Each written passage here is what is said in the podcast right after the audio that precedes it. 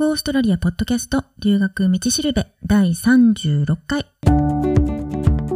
ゴーストラリアポッドキャストの留学道しるべは、オーストラリアも留学も初めてという人のためのポッドキャストで、オーストラリア留学に関するいろんなことについて、パース在住の留学コンサルタント、ふみがお伝えしていきます。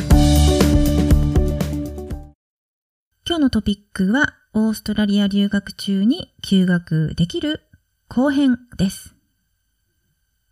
あの、前回はね、大学とか専門学校の休学について話をしたんですけど、今回は語学学校の休学について話をしたいと思います。あの、語学学校の場合は、休学できる期間っていうのは学校によって対応がね、いろいろ違うんですね。で、1週間とか2週間とか、まあ数週間程度の休学であれば、私立の語学学校だったら多少のね、調整はしてくれることが多いと思います。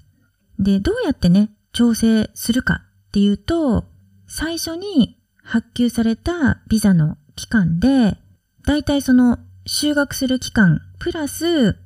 1ヶ月から3ヶ月の予備期間っていうのがもらえるんですね。で、その予備期間っていうのは受講する期間によっても違ってくるんですけど、受講期間が例えば10ヶ月未満だったら受講期間プラス1ヶ月。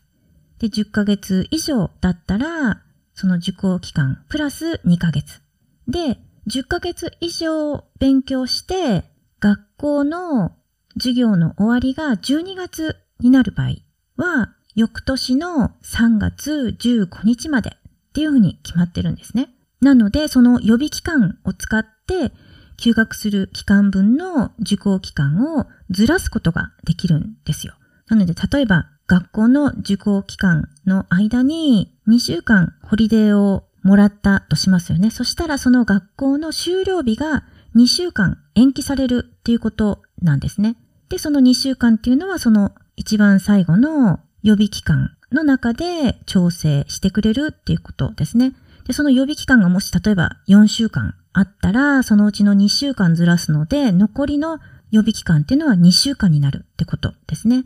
でもあの、学校によっては、その、ホリデーを取るための条件とかがね、決まってたりして、例えば、10週間とか、あの、一定期間受講したら、1週間とか、あるいは2週間の休みを取ってもいいとか、そういう学校があったり、あと、大学付属の語学学校とか、専門学校付属の語学学校とかだと、学校の方でホリデー期間が決まってるっていうこともあるんですね。なので、それ以外、その学校で決まってるホリデー期間以外は休学できないっていう場合もあるので、まあ、どうしてもね、休学しないといけなくなったっていう場合は、まずは学校に相談した方がいいですね。で、休学して、その戻ってくるのがいつになるかわからないけど、戻る意思はあるっていう場合には、その学校によっては受講期間っていうのを一旦保留してくれて、その戻ってくる目処が立ったところでまた再開するっていう、そういうふうに設定してくれる学校もあったり、で、その保留にできるかどうかとか、そのどのくらいまでだったら保留してくれるのかっていうのは、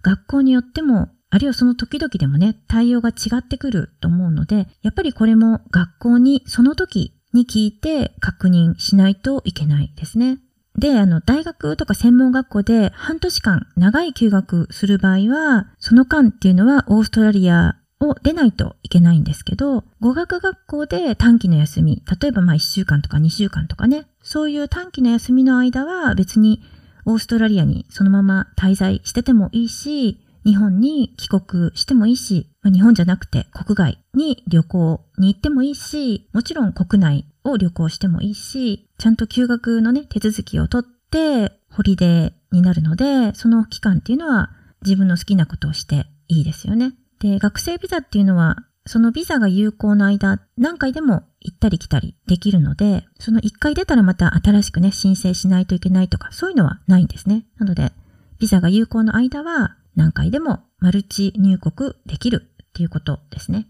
で、語学学校の場合で、その短期のね、数週間ぐらいの休み、ホリデーを取ることを話したんですけど、半年休学とか、そういうのって結構難しいと思うんですね。なので、その数週間の域を超える休みの場合には、もう一旦退学して、学生ビザもキャンセルするっていうことになると思います。で、語学学校の場合でも、そのホリデーを取るっていう時には、まずは学校に相談して、きちんと手続きを取るっていうことが大事ですね。やっぱりビザのことがあるので、何もしないまま帰国とかしてしまうと、後々でいろいろ問題になることもあるので、ちゃんと手続きを取るっていうのが一番大事だと思います。で、まあ、とりあえず留学中に休学しないといけなくなったっていうことについて話をしてきたんですけど、これあの、留学する前にもう予定が決まってるっていう場合もあると思うんですよね。で、そういう場合は、その期間自分が休学したい、ホリデーを取りたいんだけれども、それができるのかどうかっていうのは、留学を申し込む前にちゃんと確認しておかないといけないですね。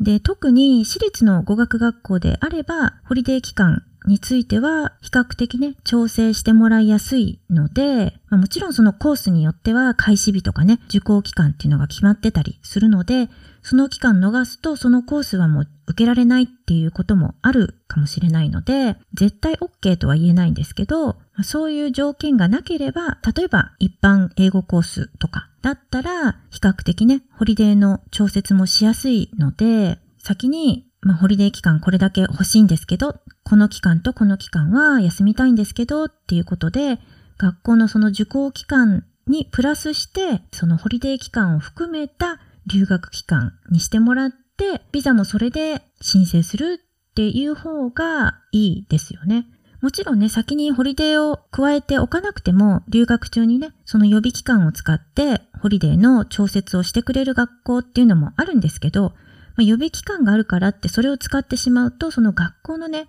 終了日が先延ばしになるので、そうなると、学校が終わるのが、そのビザのね、有効期限のギリギリになってしまったり、あるいはビザの期間がちょっと足りないっていうことになることもあるかもしれないですよね。足りない場合にはそのちょっとだけのためにビザを延長しないといけなくなっちゃうので、でそうするとそのビザの申請料っていうのがまたかかってきますよね。なので、まあ、もし何か先にね、予定があるとか、ホリデーを取りたいとかそういうのが決まってる、あるいはそれを考えているっていう場合には、そのホリデーを組み込むことができるのかっていうのを先に確かめておいて、で、できるのであれば、ホリデー期間をその留学期間に含めてもらって、で、学生ビザの申請をするっていうふうにしておいた方がいいと思います。